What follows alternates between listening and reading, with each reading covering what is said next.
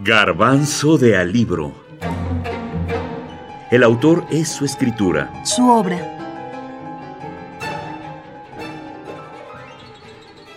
El señor presidente. Miguel Ángel Asturias. El lenguaje. Esta novela tiene varias virtudes. Se ha dicho que con ella se inaugura en Centroamérica, en toda América, ese subgénero conocido como novela o novelas del dictador. Cuando se menciona esta categoría saltan nombres como Alejo Carpentier, Gabriel García Márquez, Mario Vargas Llosa, principalmente. El segundo acierto de la obra más conocida de Miguel Ángel Asturias es el mencionado por autores como el venezolano Arturo Uslar Pietri, en el sentido de que El señor presidente no fue solamente un gran libro de literatura, sino debe verse también como un valiente acto de denuncia y de llamado a la conciencia. Esas novelas que son más exactas que los libros de historia y más contundentes que todos los tratados y análisis históricos y sociológicos. Miguel Ángel Asturias describía a la literatura latinoamericana como una literatura de combate y protesta. El novelista hispanoamericano explicaba, escribe porque tiene que pelear con alguien. Nuestra novela nace de una realidad que nos duele. Desde sus orígenes, seguía, la literatura latinoamericana fue un vínculo de denuncia de las injusticias, un testimonio de la explotación del indio y del esclavo, un empeñoso afán de luchar con la palabra por mejorar la condición del hombre americano.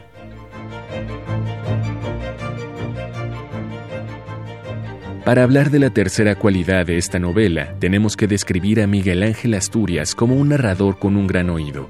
Esto es, un escritor que rescata el hablar de los suyos, el hablar indígena de Guatemala. Asturias no solo se queda con la problemática social en su novela, también hay una exigencia y apuesta estética. Se dijo, y no es poca cosa, que el escritor guatemalteco hizo una renovación del discurso narrativo. Mencionaremos algunos elementos que lo expliquen. Es verdad que Asturias emplea un vocabulario local, nos advierten los conocedores, pero este lenguaje no es descriptivista, no está elegido para retratar una habla viva, sino por razones poéticas y plásticas. Lo que hace grande esta novela, dice Mario Vargas Llosa, son los recursos literarios sutiles, originales y de aliento, más allá de la denuncia o el mero testimonio. Lo que es bello y transforma este libro demoníaco de atroces episodios en obra artística, explica Vargas Llosa, y le ha dado la vigencia que tiene, es su estructura formal y, principalmente, su lenguaje.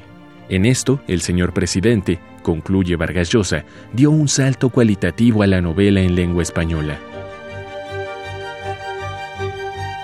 Eh, por último, yo quiero decir que el señor presidente vale por la historia que representa, la historia guatemalteca, la historia centroamericana, la historia caribeña, pero vale sobre todo por su lenguaje.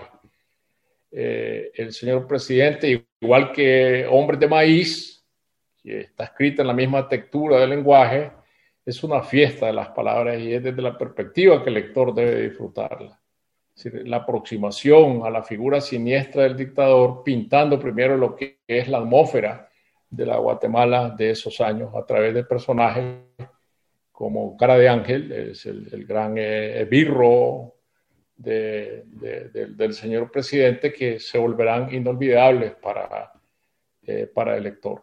De manera que mi invitación a leer El señor presidente es a través del atractivo que como lenguaje nos enseña a disfrutar de este impecable, maravilloso y, e imaginativo eh, don de la lengua que eh, Asturias eh, pone por medio en la factura de este libro clásico y magistral. Sergio Ramírez, Premio Cervantes 2017. La riqueza y la novedad de la expresión aumentan, se diversifican introduciendo palabras, canciones, audacias gramaticales, insólitas metáforas, ritmos. Miguel Ángel Asturias, El Señor Presidente, edición conmemorativa 2020.